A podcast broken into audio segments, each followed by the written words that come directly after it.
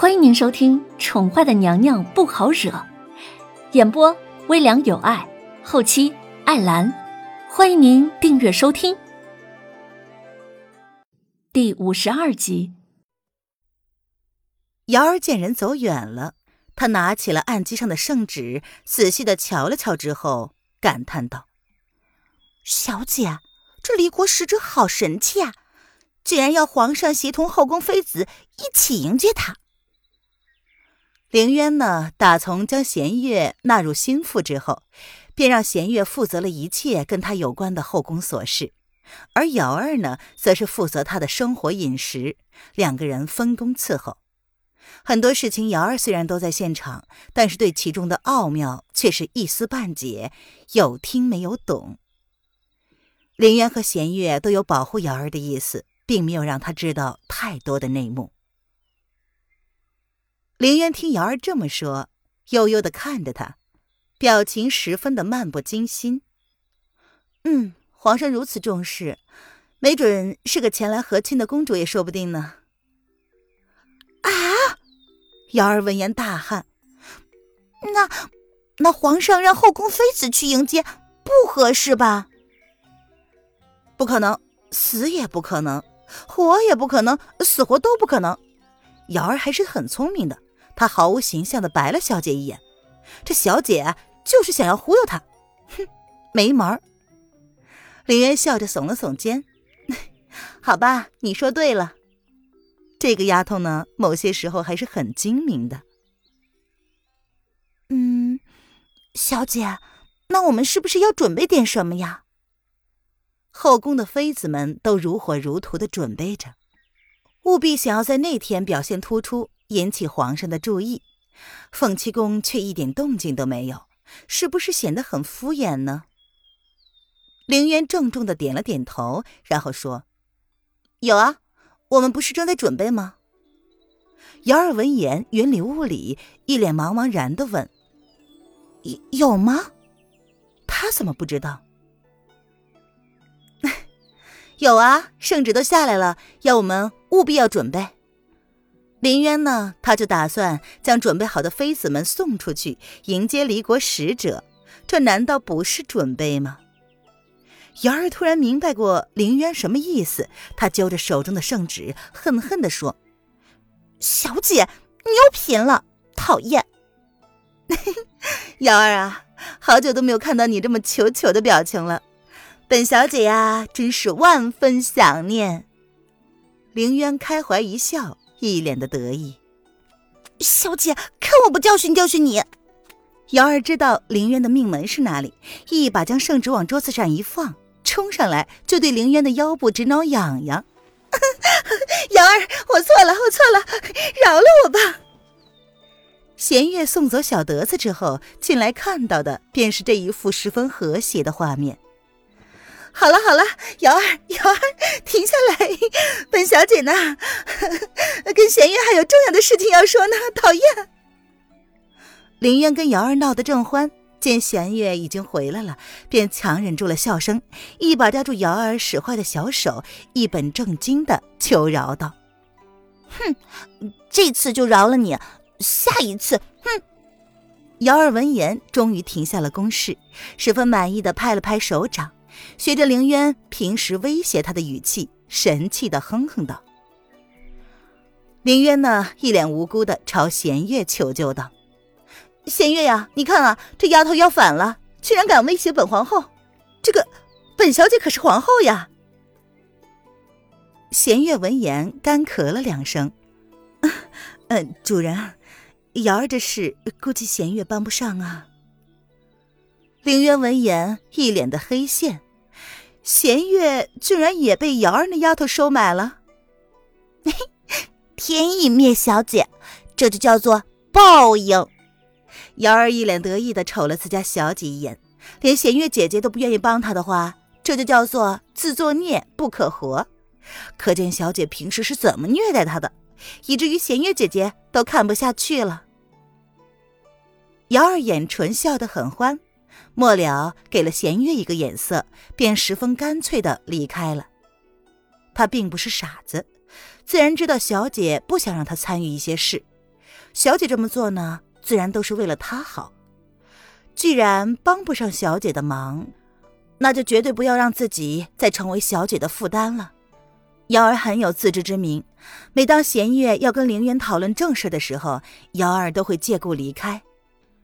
这仿佛就是他们三个之间无言的默契，任谁都无法破坏。很多年后，当弦月站在离国皇宫的望月台上，每每思及这一幕，都会忍不住的勾起唇角，淡淡一笑。待瑶儿离去之后，两个人相看了一眼，良久。待凌渊唇瓣笑意渐渐隐去之后，弦月这才言归正传的说：“娘娘，皇上这次会这么重视离国来使。”只怕，这位使者的身份不低。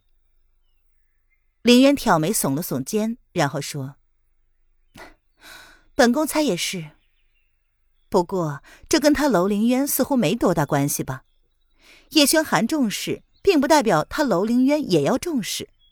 帝后不同心，追求的东西自然也不一样。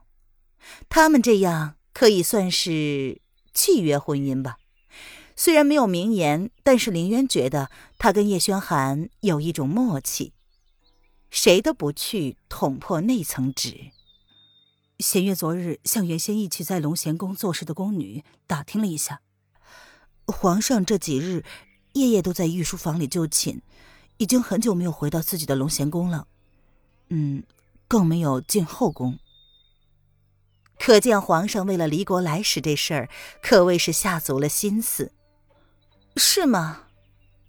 凌渊闻言随口问着，他的眉头却是暗暗的皱了下来。难道此人来头不仅大，而且还是来者不善？弦月见状，微微的讶异道：“娘娘，你可想到了什么？”凌渊皱着眉头，不知道心里在想些什么，总觉得有什么地方不对。也没什么，现在还不确定。弦月，你可知道关于离国皇室的事情？弦月一愣，似乎没有想过话题会突然转到离国皇室的身上。那离国皇室？凌渊颔首不语。弦月拧眉思索了片刻，才说道：“嗯，弦月听说过一点儿，但是并不太清楚。”嗯，离国现在的皇帝是风无痕，当年跟先帝定下二十年不战的契约，在他们的统治之下，离国有过一段非常繁荣的时期。呃，然而近些年来，听说痕帝的几个皇子为了储位勾心斗角，拉党结派，如今的离国已经是内乱不已了。啊，但是国力还是不可小觑的。弦月凭着自己对离国皇室的记忆，皱着眉头，一点一顿的说道。林渊闻言挑眉：“内乱？嗯，据说恒帝的儿子众多，但是个个都是野心勃勃。哎，弦月还听说了那个传说中的神医倾城公子啊，他早就向恒帝宣布了自己无意江山之外。”其他的皇子都对皇帝觊觎不已，而且恒帝似乎并不阻拦他的儿子们为了皇帝而自相残杀。他反而还扬言说，皇位只有有能力让离国强大的人才配用。